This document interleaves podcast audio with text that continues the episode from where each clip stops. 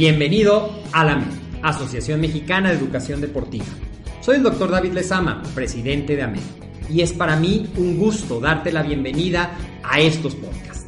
Este programa está diseñado para compartir contigo conocimientos de los temas que nos apasionan a todos los que amamos el físico-constructivismo y el fitness y queremos mantener un estilo de vida saludable. Hablaremos entonces de entrenamiento, de nutrición, de suplementación, de farmacología y de un tema que cada vez toma más importancia, el marketing deportivo digital. Tendremos como invitados una gran variedad de opiniones y profesiones, entrenadores, nutriólogos, profesores de AMED, químicos farmacobiólogos, médicos, preparadores físicos y desde luego deportistas. Sus historias, consejos y testimonios te ayudarán a aumentar tus conocimientos y desde luego también tu número de entrenos de clientes, haciendo más exitosa y profesional tu profesión de entrenamiento deportivo. También aprenderás técnicas más eficaces del marketing que te ayudarán a monetizar esta profesión. Si quieres saber más de nosotros, visítanos en la casa virtual de la familia Med, www.amedweb.com. ¿Qué tal amigos? Muy buenas tardes, soy el doctor David Sama. Bienvenidos a un episodio más de tu podcast, AMED con un clic. Dije buenas tardes, pero dependiendo de donde estés escuchando, pueden ser buenos días o buenas noches para ti. Estoy muy contento, como siempre, que me toca compartir los micrófonos con ustedes. Recuerden que este programa es patrocinado por AMED con un clic, el novedoso sistema de membresía educativa para educación en línea, en donde tú podrás tomar por un solo pago todos los cursos que tenemos para ti en AMED con un clic, en los cuatro pilares nutrición deportiva, entrenamiento deportivo, emprendimiento deportivo y desarrollo personal y liderazgo. Y el día de hoy justamente vamos a tratar un tema que tiene que ver con el desarrollo personal, con el liderazgo y que es muy frecuente en los deportistas, sobre todo en el área de fitness, en la cual a veces tú te preparas, pones todo lo mejor de ti, pero a final de cuentas las competencias de físico-constructivismo, las competencias de fitness no siguen una marca objetiva, es decir, no gana el que llega primero ni el que nada más rápido, es un deporte de apreciación, un deporte subjetivo y entonces muchas veces ese fracaso que es como muchos lo percibimos, de no haber ganado, puede significar un bache muy importante en nuestra carrera deportiva. Y hoy tengo aquí de invitada a una gran amiga, ella es psicóloga de profesión, hace psicoanálisis, pero también algo que me platicaba y se dio cuenta, ahorita nos contará un poquito más, es que a veces el proceso de psicoanálisis es demasiado largo para alguien que necesita los resultados ya entonces también incursionó en el área del coaching, es coach de vida y ha aplicado muchos de esos conocimientos de la psicología a ayudar a muchos pacientes de todas las áreas, no solamente del área de vida, también tenemos experiencia con deportistas. Y hoy vamos a trabajar justamente sobre cinco consejos para sobrevivir o sobreponerte de un fracaso o lo que nosotros percibimos como un fracaso y convertirlo en un aprendizaje Así es que muchas gracias, Mari, por estar aquí con nosotros. Bienvenida. Muchísimas gracias por la invitación y lo que yo pueda de alguna manera aportar para aquí, para los oyentes y para lo que pueda con mi humilde opinión como psicóloga. Primeramente, platícanos un poquito eso que, que me contabas, que se me hizo muy interesante, de cómo el proceso psicológico, aunque es muy necesario y creo que todos en algún momento de la vida lo deberíamos de hacer, a veces no es tan rápido, yo necesito el resultado más rápido y fue lo que te motivó a incursionar dentro del coaching. ¿Qué nos puedes decir de esto? Mira, fíjate que así es. O sea, realmente lo que es la psicología y la psicología profunda tiene muchas escuelas, principalmente el psicoanálisis, como mucha gente lo sabe. Eh, y esto funciona muy bien para gente que tiene algún tipo de situación de profundidad, de, que, que requiere mayor tiempo y en sus circunstancias la requieren.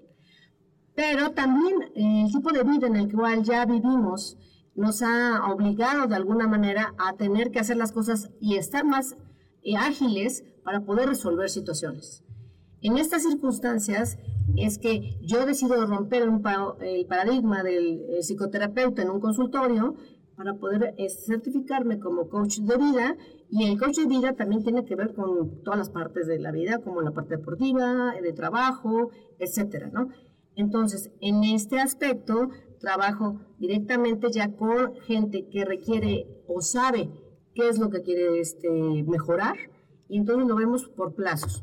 Por un determinado plazo, el tiempo son muchos más cortos que en una consulta normal que es de, de clínica. Entonces, no, en este caso lo hacemos de, com- en vía a plazos y esto nos permite poner objetivos de tal forma que en determinada cantidad de meses, que también queda de alguna manera acordado, podemos hacer algo trabajando juntos y esto le permite a la persona pues así salir mucho más rápido de una circunstancia que en ese momento quiere trabajar. Es decir, no explora tanto el pasado, sino de dónde estoy y a dónde quiero Así llegar. es. Es el momento presente, es el momento en el que estoy ahorita y para nada nos vamos para el pasado. Simplemente más bien qué es lo que quiero trabajar, qué es lo que quiero mejorar y para adelante, ¿no? Perfecto. Y vayamos entrando un poquito en el tema. Platícame acerca del fracaso, porque ¿qué es lo que realmente se considera un fracaso? ¿Tiene que ver con cómo yo lo percibo o hay así como, si pasa esto y esto, es un fracaso? Mira, el fracaso es una palabra muy amplia, este, porque realmente nos pega a todos. El fracaso puede estar en muchos aspectos de la vida.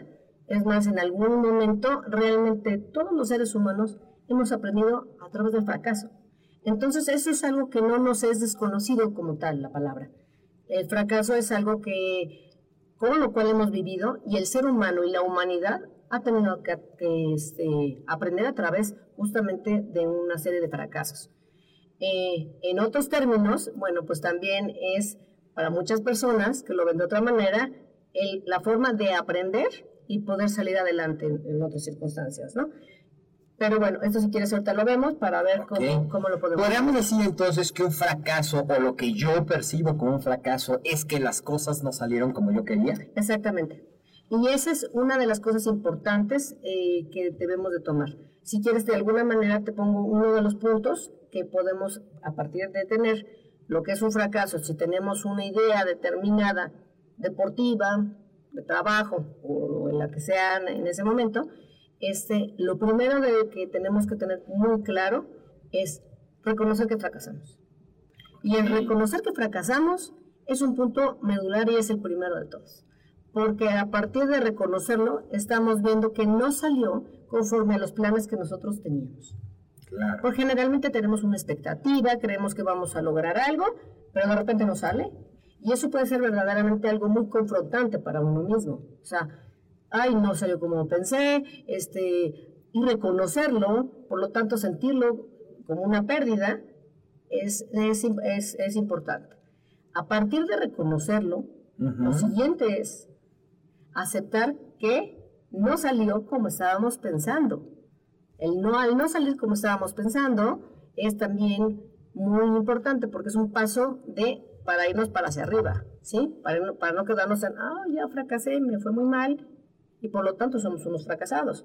No, Ujú. si nos quedamos con esa frase o ya soy un fracasado o ya fracasé, de ahí no vamos a salir y no vamos a poder Y eso puede marcar nuestra vida para todo. por completo. Porque aunque yo haya fracasado, no sé, en un examen, voy a pensar que soy fracasado en cualquiera de las cosas y me va a dar miedo a, a atreverme a hacer algo Y diferente. muchas veces, nada más con haber hecho eso, si tu mente trabaja de alguna manera con, con la palabra fracaso y se lo repite, es algo que vas a poder repetir en otras cosas que no tienen nada que ver, como en el examen, y dices, no me va a ir mal, porque como ya me fue mal, entonces seguramente voy a fracasar, y por eso mucha gente se mantiene en una zona de confort, que no tiene nada de confort, por cierto, sino más bien es la zona conocida por mí en la que mejor no me muevo para no volver a fracasar. Ok.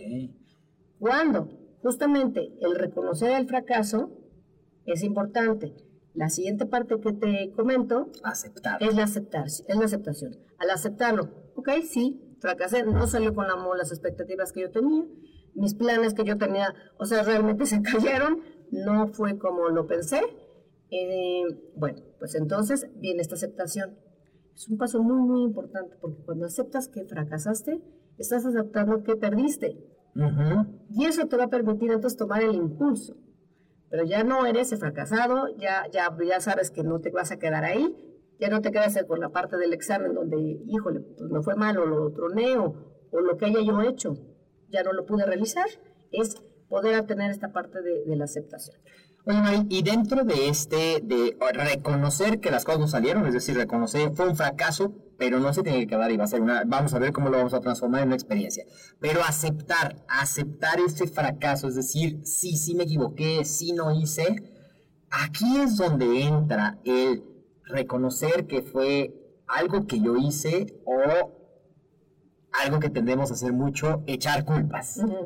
Esa parte de la aceptación entra en esta segunda fase que tú me estás Sí. diciendo. Ahora, ahí en esta parte de la aceptación tiene que ver mucho eso. Pero antes que nada tiene que ver la aceptación de, primero, responsabilizarse un poco de, ok, ¿qué hice o qué me salió mal? En ese sentido, la responsabilidad no me refiero a- de ninguna manera, no me gusta usar la palabra culpa porque no sirve de nada, sino más bien, ¿qué, qué pasó? ¿Qué puedo hacer yo? ¿Qué me salió mal a mí? Y en base a eso, bueno, está bien.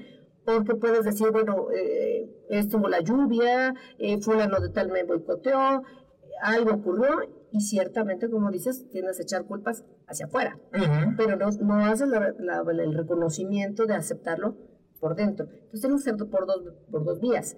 El recono- la aceptación interna, y no es fácil, y también aceptar que, bueno, también ciertamente había circunstancias, alguien está haciendo un maratón, estaba diluviando, me tropecé, me- ya no perdí con eso tiempo, bueno, pero bueno, son circunstancias que no puedes controlar. Claro. También en eso es un poco también aceptar que pasan situaciones que uno no tiene el control. Ujú. Ok. Entonces, en esa aceptación es aceptar mi responsabilidad dentro de ese proceso. Y esa responsabilidad puede ser a lo mejor que no hice la dieta al 100%, que no entrené, que me confié, pero yo tengo que aceptar que esos sí son factores que se atribuyen a mí. Esa parte es la parte en la que tú tienes que ver por mí, a ver, y casi casi como, como listita, es, a ver, ¿qué me falló?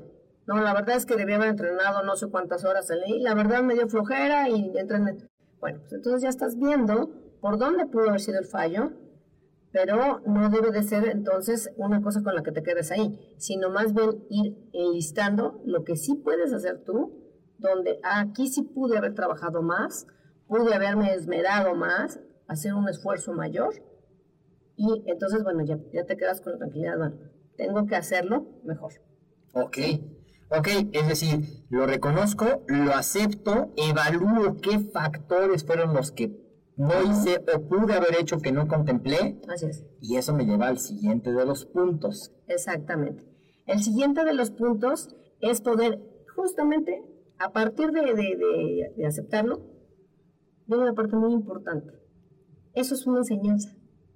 ¿Sí? La enseñanza de no lo pude hacer, pero comprender que eso te va a enseñar algo, que te está dando una lección, que te está haciendo un clic aquí adentro y te cae, así que te cae un 20, dices, bueno, ya es una enseñanza y por lo tanto es una enseñanza de vida. ¿sí? Al tenerlo como enseñanza de vida, nos permite hacer un cambio, un change en la visión y decir, ah, no, entonces le cambio como la página y qué puedo hacer con esto. Entonces, con una visión diferente, porque ya lograste verlo como enseñanza, fallé en esto, en esto, en esto, lo puedo mejorar en esto, en esto, en esto. Bueno, entonces cambias la manera en que lo ves con esta visión nueva, con una nueva este, perspectiva, más fresca, más novedosa, y dices, bueno, ya sé que no es lo que debo de hacer, y que sí es lo que debo de hacer y en cuál, en, en qué, dónde debo trabajar este, para mi objetivo, ¿no? Y también me planteo una nueva meta. A lo mejor parte de ese fracaso fue que me puse una meta demasiado lejos o una meta que no era realista con lo que yo estaba de situación en ese momento. Hablando específicamente del deporte, a lo mejor yo quería bajar, no sé, 15 puntos mi porcentaje de grasa corporal en dos semanas. Y eso, pues, era un camino directo al fracaso, porque no hay manera de poderlo hacer. Eh, y en este punto a lo que voy con la pregunta es, ¿qué tan importante es para todo deportista, además de tener su preparador físico, su entrenador, asesorarse con un coach para poder establecer las metas significativas y realistas? Mira, eso ayuda mucho. El coach de, de- en, la parte del deporte, si estás haciendo alguna cosa de- de cualquiera, no sé, porque hay muchas cosas en el deporte, es una gama muy amplia, te ayuda muchísimo porque son grandes motivadores. Pero también a veces falta plantear como objetivos muy, muy, muy, muy específicos, muy detallados. Ahí es donde un coach te puede también servir, pero el coach como de, de fuera de, de- de vida, el que te puede ayudar como a verlo desde otro punto, ¿sí? Y a integrar esa parte en tu vida Claro. completa. Entonces ahí ya juntas las dos partes, como bien dices. Entonces, ok, tengo mi coach, tengo mi entrenamiento, estoy haciendo esto, pero también tengo otro tipo de, de ayuda de fuera y, como que puedo integrarlo. Ese es mi siguiente punto. El siguiente punto es ponerse tiempos. Ayuda muchísimo y este, en todos los aspectos, por supuesto en el deporte también, poner tiempos, ponerse como un plan de, de, a ver, si quiero llegar y de repente tener este, la mejor figura del mundo y en- entrar al certamen de fisicoculturismo, y apenas si tengo, estoy así flaquito, pues no lo voy a lograr. Entonces tenemos que ser muy realistas este, para entender que no voy a poder estar con un- una musculatura extraordinaria. No se puede. Más bien es, ok, estoy así, por eso viene el tiempo. El tiempo viene, ok, de aquí a determinada cantidad de tiempo voy a empezar a trabajarlo en una situación real, ¿no? ¿Cuánto tiempo me va a llevar? Pues aproximadamente unos tres meses para irme agarrando esta condición, mejorándolo. Puedo dedicarle tanto tiempo al día. A veces ayuda, a mí me ayuda muchísimo como hacerlo como hasta por gráfica, ¿no? O sea, hasta escribirlo y mi meta es esta ahorita Ujú. y ok, tanto tiempo le voy a dedicar, poner como una especie de calendario, hay gente que también le sirve, y en base a eso, con estos tiempos o tiempos, pues ya te vas poniendo plazos. Estos plazos a qué te van, a servir, A- te van a servir a que puedas lograr a tener entonces ya esto, pero hay que ser realistas porque el tiempo no, no está trabajando de manera mágica ni vamos a lograr algo de forma este, extraordinaria, ¿no? Claro, poner una meta en el tiempo el realista tiempo- para nosotros. real. Y también, bueno, eh, en este caso, los nervios de una competencia, sea lo que sea, o sea, puede ser un nadador, o puede ser un corredor, o puede ser un triatleta, o puede ser un atleta de físico-constructivismo. A lo mejor hice toda la parte física, pero se me olvidó que mi mente es tan poderosa que me puede boicotear. Sí. ¿Cómo se trabaja en este aspecto una meta Ujú. en eso? O sea, ¿cómo mido yo? Puedo entrenar mi mente para no ponerme nervioso el día de la competencia o para canalizar positivamente esos nervios, porque van a existir de todas maneras. Ah, claro, por supuesto. Mira, los nervios tienen que ver mucho con, también con el miedo. El miedo tiene también que ver con la palabra fracaso. Y todas esas cosas juntas en la cabeza es verdaderamente, Dios mío, una cosa es una bomba que te va a impedir poder seguir adelante. O lo utilizas como un factor detonante para ti, ok, lo voy a utilizar más bien al contrario. El miedo me va a ayudar a moverme. El miedo, y esto no lo voy a utilizar como un fracaso. Voy a salir adelante, lo voy a poder mejorar.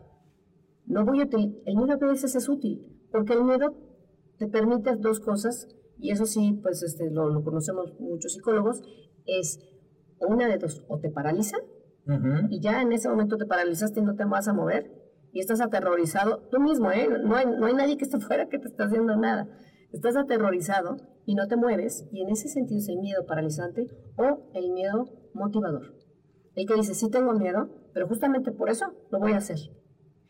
Depende mucho de la mentalidad de cada persona, créeme, porque hay gente que, que vive muy fracasada, que ha tenido una serie de cosas y se queda así. Pero hay gente que convierte todo esto en una oportunidad. Entonces, al convertirse, sí, tengo miedo, me fue mal, eh, caí, me caí en el triatlón o en el, en el maratón, este, estuve mal, no, pero lo voy a utilizar porque yo puedo. En el momento que tú dices y te lo metes a la cabeza de una forma repetida, yo puedo hacerlo y estoy confiado en que lo voy a hacer, cambia por completo la perspectiva. Porque igual no es que vas a ser el ganador, pero tú mismo ya estás venciéndote a ti mismo esta parte que te bloquea tanto, ¿sí? Que es el que te detiene, que es el miedo, que es, es- es estas cosas en las telarañas en la cabeza, y más bien lo utilizas a tu favor para vámonos para adelante, no importa que no hayas ganado, no importa que no hayas logrado eso, pero sí te moviste, ya no te, no te quedaste en un momento congelado. Es decir, deja de ser el monstruo de mil cabezas y lo conviertes en tu aliado Exacto. para moverte hacia donde Así quieres es. llegar. Y otra de las cosas que eh, acabas de decir algo bien importante, no importa si no ganaste, no importa si no quedaste en los primeros lugares, pero sí importa que hiciste tu mejor trabajo producto de ese creer en ti y vencer los miedos. Así es. Una cosa muy importante para lograr esto es enfocarse. Enfocarse. centrarse en algo. Voy a hacer esto y verdaderamente también te lo empiezas a trabajar en, en- de forma repetida en la cabeza, porque la cabeza, en la cabeza está todo. Créanme que los pensamientos son los que nos ayudan, nos paralizan o nos dejan en un estado en que estamos en como ahí medio, eh, como dicen en condición estable los médicos, significa que ni para atrás ni para adelante, ¿sí? O sea, realmente hay que enfocarse y al enfocarse en, en algo te permite verlo con una manera mucho más positiva, mucho más concentrada y realmente no importa si no ganaste la primera, pero sabes que después vas a mejorar en la siguiente y así lo vas a hacer de manera consecutiva, ¿sí? Ok, entonces si quisiéramos hacer un resumen de estos cinco puntos, es el primero de ellos, reconocer que fue un fracaso, es decir, que no salió como yo tenía pensado que saliera. Dos, aceptarlo y dentro de ese proceso de aceptación ver qué fue mi responsabilidad y qué fueron circunstancias que yo no pude haber cambiado y que también pueden haber tenido una participación. Claro. A partir de eso viene el número tres, una nueva visión. O sea, no estacionarme en ser la víctima, en yo no puedo, en ya me lo decían, no sirvo para este deporte, eh, mejor voy a intentar otras cosas, sino renovar esa visión. Es decir, eso que aparentemente es muy malo, convertirlo en algo positivo y tener una nueva visión el tiempo, es decir, plantear tiempos realistas y el enfoque, no perder de vista qué quiero lograr y qué tengo que hacer para lograrlo. Así es. Y por ahí alguna vez leí algo, esto me lleva a, a- a personas que a veces nos equivocamos y antes de hacer este análisis, que es como muy útil, vuelvo a intentarlo haciendo exactamente lo mismo. Sí. Y entonces vuelvo a fracasar y digo, sí, sí, ya decía yo, no sirve Claro. hacer esto. Entonces lo que único que haces es autoconfirmarte, "Mm, no puedo, soy un fracaso, ah, como dices, ya me lo decían, o definitivamente no es lo mío, cuando no, estás hablándote en contra, te estás boicoteando, boicoteando, boicoteando. Y como dije, los pensamientos son tan importantes para nuestra propia vida que son esos mismos pensamientos que los debes utilizar repitiéndote, pero lo- justamente todo lo contrario. Por eso es el verlo de una visión fresca. ¿sí? Es casi olvidarte un poquito de todas esas vocecitas que te están diciendo, las voces de, de gente, de amigos, eh, familiares, uno mismo, eh, no importa. Entonces tienes que empezar a llenarte más bien de la vocecita de yo puedo, lo voy a lograr, lo voy a ir haciendo con tiempos, con eh, forma, ¿sí? porque es el tiempo y en forma, para ir haciendo esto. Y una cosa muy importante en la parte del, de- del enfoque es cuando ya estás centrado, debes verlo ya aquí, en tu cabeza, y por lo tanto puede, puede ocurrir como un éxito. En el momento en que tú dices, ya es un éxito, ya en ese momento lo vemos con mucha más este, seguridad y lo que no debemos de perder es la confianza en nosotros mismos. Porque la confianza en nosotros mismos es la base de todo. Si no confío en mí, no importa confiar en el coach, no importa confiar si me dijo que tú puedes. Si yo no estoy confiando en mí, estamos verdaderamente en el mismo punto. Ok. ¿Sí? Es la confianza puesta en uno. Entonces, ese fracaso simplemente se convierte en parte del camino, de esa escalera al éxito, un pasito más. Exacto. Y a partir de ahí, una nueva manera de hacer las cosas o los ajustes necesarios. Es decir, ensayo y error, ensayo y error. Fracaso cuando ya no lo intento de nuevo. Así es. Y fracaso es cuando no lo intento de nuevo. Y el fracaso, este, hasta en la historia, como te dije al principio de la humanidad, es una palabra que va junto con pegado con el aprendizaje. Los seres humanos desde tiempos inmemoriales han aprendido a través del fracaso. ¿Por qué aprendieron? ¿Por qué se hicieron puentes para determinadas cosas? ¿Por qué se pusieron bomberos para esto? ¿Por qué pusieron vallas para los deportistas? ¿Por qué? Porque se tomaron medidas porque alguien se accidentó, porque algo ocurrió, porque no les salió como habían pensado. Entonces, se aprende en base al fracaso. Es parte de la historia humana, de lo cual ciertamente es natural. Lo que no es natural es quedarte ahí. ¿sí? Ahí eso sí depende completamente de si tú te quieres quedar en esa zona o quieres seguir adelante y buscas la manera de seguir adelante pese a todas las críticas, a todas las formas, a todo lo que te están diciendo, o que tú mismo piensas que no, pues lo voy a intentar. Es decir, quien no ha fracasado es porque no ha intentado. Exactamente, porque nadie en, ningún, en ninguna historia de ningún deportista y de, de mucha gente ha llegado y de repente pues pone ahí o un jonrón o un touchdown o, o es el mejor eh, que llega y ¿no? Schwarzenegger, mil de ejemplos, Michael Jordan también, recuerdo que una vez dijo que había fallado más de este 900 eh, tiros eh, al, al, este, directamente para este, la canasta y también falló 26 eh, partidos, que era el punto ganador, los falló. Y es el, el mejor jugador de básquetbol hasta el momento, o sea, el jugador más conocido. Pero él dice que justamente todos esos fracasos, el haber fallado todas esas ocasiones, el haber perdido los partidos, el, el no haber logrado, este, es lo que permitió que él sea conocido como el mejor eh, jugador de básquetbol en la historia. Porque su fracaso es su éxito. Claro. ¿Sí me entiendes? O sea, hay una estrecha relación. Ahora, en el deporte, está muy, muy, muy justamente usando la misma palabra, para no siendo redundante, es hay una estrecha relación entre el fracaso y el éxito. Uh -huh. Porque al deportista no va a llegar y va a ganar y de repente, como te digo, a menos que hayas tenido un grado de suerte enorme, que yo realmente no creo en la suerte, sino más bien en el esfuerzo propio, eh, este, todos han, se han caído, se han tenido que volver a parar. Pero el deportista exitoso, el deportista que lo intenta, no importa que sea una persona conocida o una estrella o no lo sea, es la persona que dice, ok, pero otra vez lo vuelvo a intentar y se vuelve a parar. ¿Sí? O sea, no, te, no, no estás ahí. No, me acuerdo... Cada fracaso te fortalece. Claro.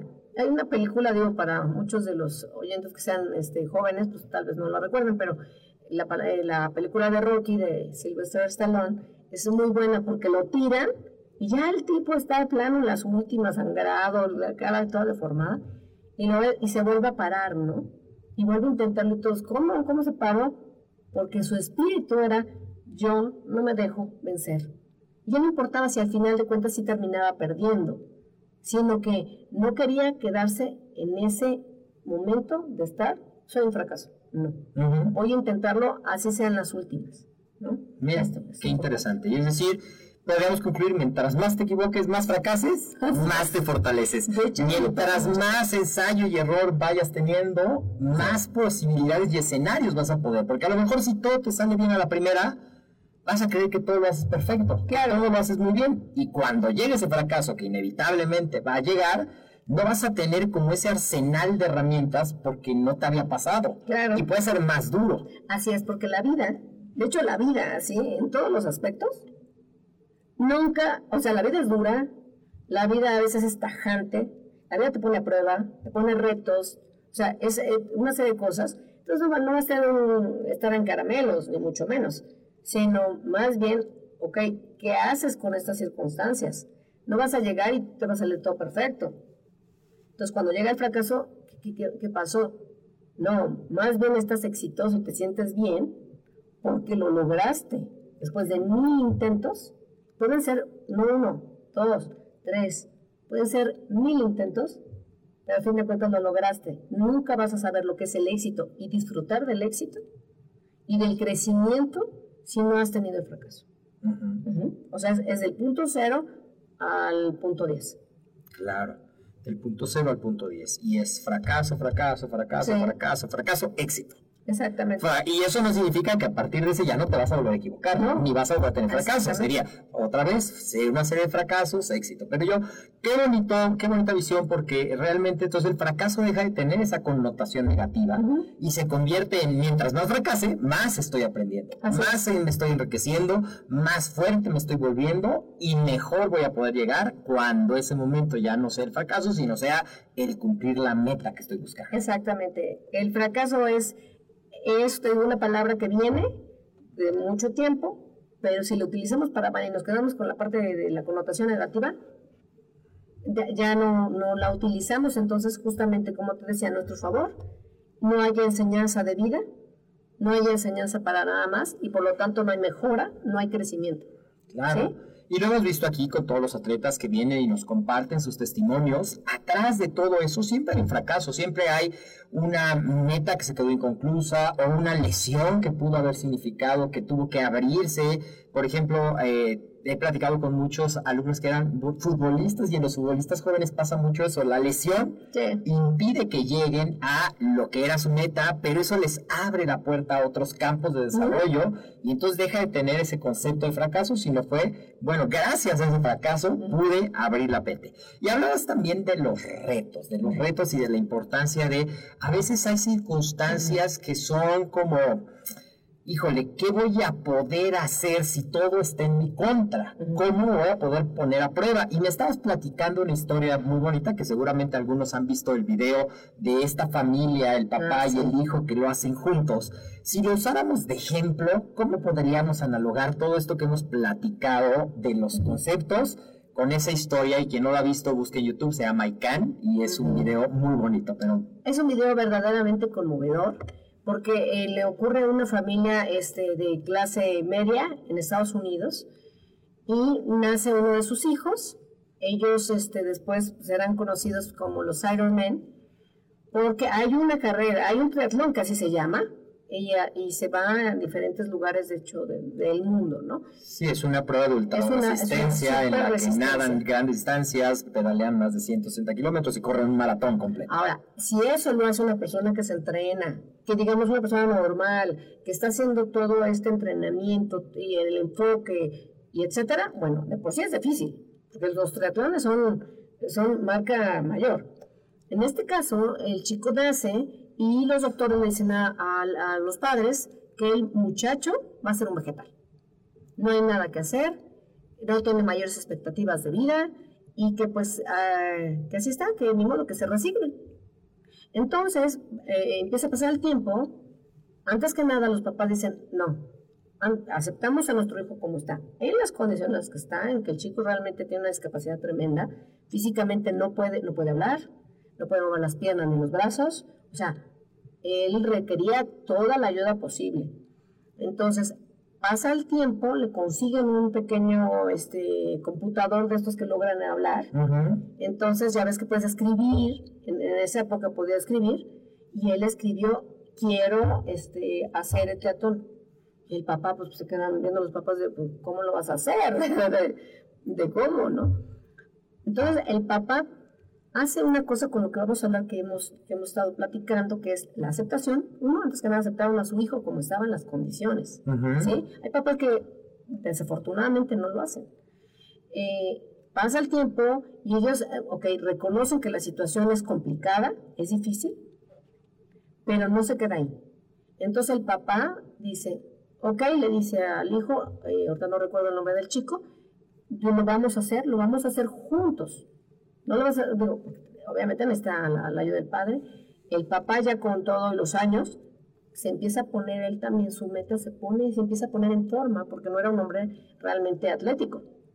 Entonces también se pone en un plazo para ir este, teniendo mejor condición física, porque un triatlón pues es para gente que realmente sabe y tiene que hacer nado. Pero aparte que iba a tener que tener la capacidad de él y la capacidad de ir cargando o ir Así es. empujando o ir llevando Exacto. al hijo. Ahora, como está dividido en tres, justamente el triatlón, el papá, después de ponerse en forma, decide también adaptar, que eso también tiene que ver con verlo con una visión nueva. ¿sí? La enseñanza no solamente la da el hijo, la enseñanza la da también el padre, ¿sí? Entonces, primero es lo de correr, ahorita no recuerdo cuántos kilómetros, pero pone a su hijo en una especie de cangurera, el hijo pues obviamente pesa lo que pesa, ¿no? Entonces pues ya lleva a otra persona ahí, y ahí va el papá corriendo y lo ves este, haciendo todo el esfuerzo, sudando. Terminan la primera parte y se van al mar, que es la parte del nado, y son más de tres kilómetros en mar abierto. El papá lo ves nadando al principio y dices, ah, mira, pues está nadando el papá igual que todos los demás, porque ves a los demás nadando en las circunstancias normales, y de repente ves un, como un lazo, un cable, y atrás está una balsa que viene el hijo atrás. Entonces el papá está nadando los tres kilómetros con el chico atrás en la balsa, haciendo un doble esfuerzo, porque los demás están haciendo lo que es lo, lo que está pidiendo el triatlón. Él está haciendo llevando al chico en la balsa. Llegan a, tierra, en ese momento lo vuelve a cargar, le adaptan este, una, una bicicleta, lo llevan en una sillita especial, digo, no es una canasta, sino una sillita en particular para que el chico esté cómodo, y ahora a montaña, ¿no? Entonces ahí ves al papá de nuevo sudando y haciendo todo el esfuerzo, pero siempre llegan a meta. No importa, obviamente, que no llegaron en primer lugar, sino que hayan cumplido el ciclo completo, o sea, el circuito completo, que hayan logrado hacer todo eso eso ha sido una enseñanza no solo para, para ellos, en los cuales ellos se dan cuenta que lo lograron. El papá feliz de lograrlo, el hijo feliz de lograrlo, sino que ha tenido cualquier cantidad de seguidores que dicen, yo no puedo decir que yo no puedo hacerlo. ¿Sí? si una persona, claro, te quita todos estos, eh, no puedo porque me dijeron que no, estoy porque eh, cualquier cosa que le montes ahí al pretexto, no puede ser, no hay pretexto. Tú puedes y con el paso del tiempo, ellos fueron adaptando de una manera cada vez mejor y la gente les fue apoyando, también con recursos, para que la balsa fuera mejor, para que la cangurerita también, la carretilla, la de la bicicleta. Y, y eso no a los que más aplaude la gente porque viene el papá cargando al chico, ¿no? Entonces terminan, llegan, pero lo importante es una cosa que no te había comentado. A veces lo importante es llegar a la meta, es disfrutar la travesía. El proceso toda esta parte del trayecto y el proceso de, tener que hacerlo es diviértete haciéndolo, gózalo haciéndolo. Y eso tiene todavía un éxito mayor, porque es un éxito que tú dices, si yo lo logré, yo pude. Claro, en este caso son dos, pero sí se pudo. Y al final, en el video, si lo logran ver en YouTube, el chico escribe ahí y puse, y pone, lo hice. I did it. ¿Sí? Y al papá le dice, pudimos hacerlo.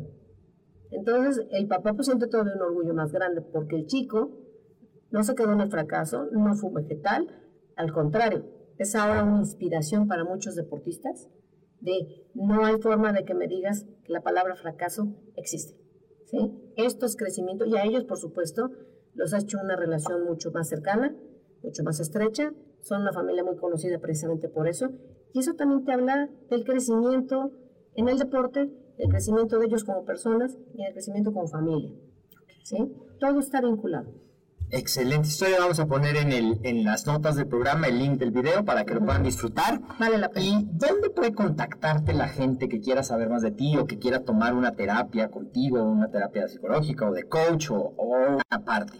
Muy bien. Mira, yo doy de algunas eh, pláticas, tengo también artículos, pero si me buscan en Google, aparezco como, bueno, la página es www.marimiserachi, mari con Y,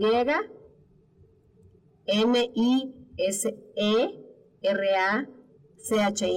porque mi apellido puede ser complicado, ese es con i latina, marimiserachi.com. Aparece ahí mi página y pueden entrar podemos hay temas, hay un par de videos y también se pueden contactar conmigo. Hay varias formas, precisamente porque ya ahorita, justamente por el tipo de vida en el que vivimos, puede ser en consultorio o puede ser también a veces por videollamada, porque hay gente que me dice, maestro, del otro lado de la ciudad, yo no llego, pero me gusta tu, tu enfoque. Ah, ¿Ok? Y entonces también es adaptarse a los nuevos cambios que, nos, que tenemos en la, el tipo de vida que tenemos ahorita que es y utilizar y aprovechar la tecnología, ¿no? Perfecto. Perfecto. www.marimiserachi.com también lo vas a ver en los links del programa. Y bueno, ya vamos llegando al final de esta plática tan enriquecedora.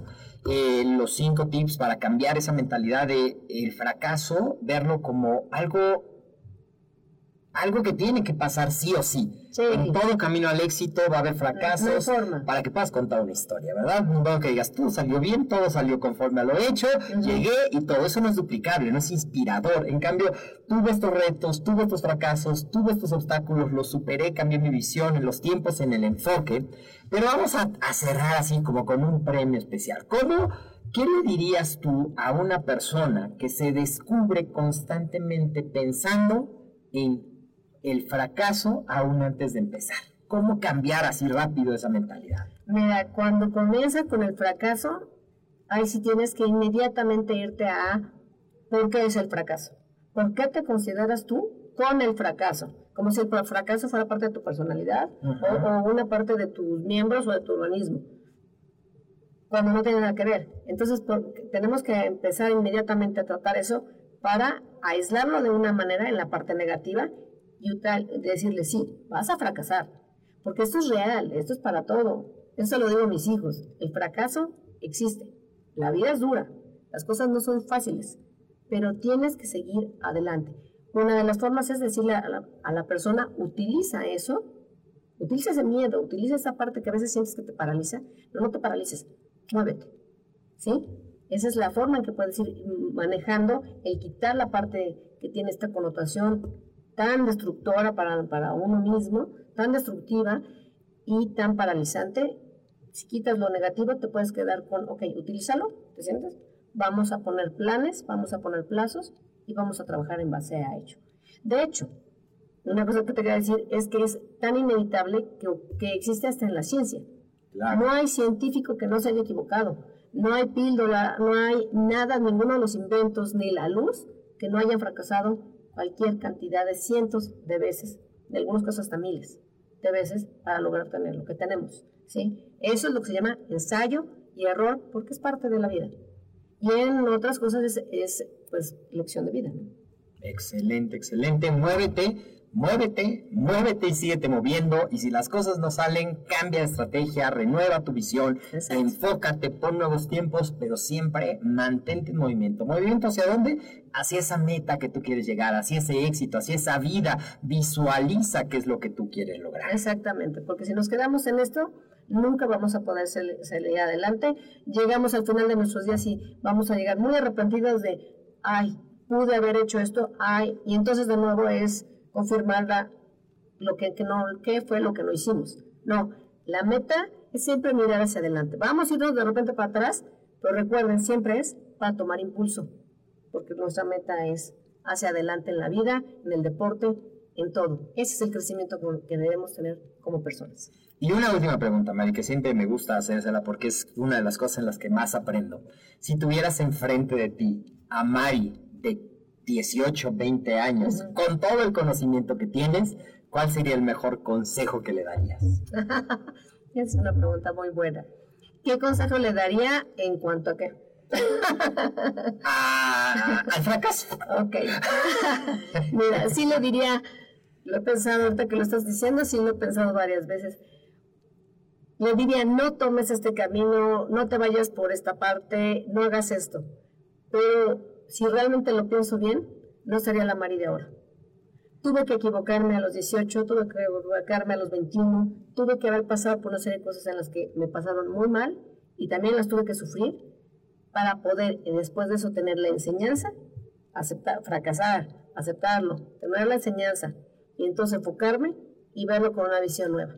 Si no hacía eso, no sería la Mari de ahora, que me siento ahorita a mis 50 años muchísimo más este, enriquecida por las cosas de la vida, agradecida por las cosas de la vida, porque si no hubiera pasado eso, no sería la de ahorita. El consejo entonces sería confía.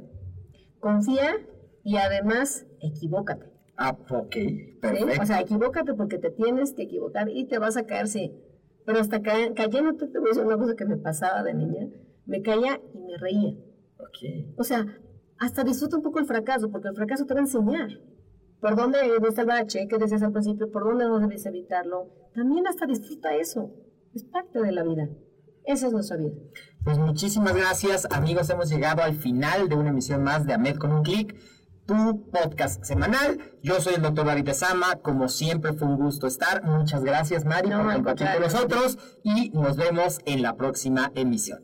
Muchas gracias. Buenas tardes.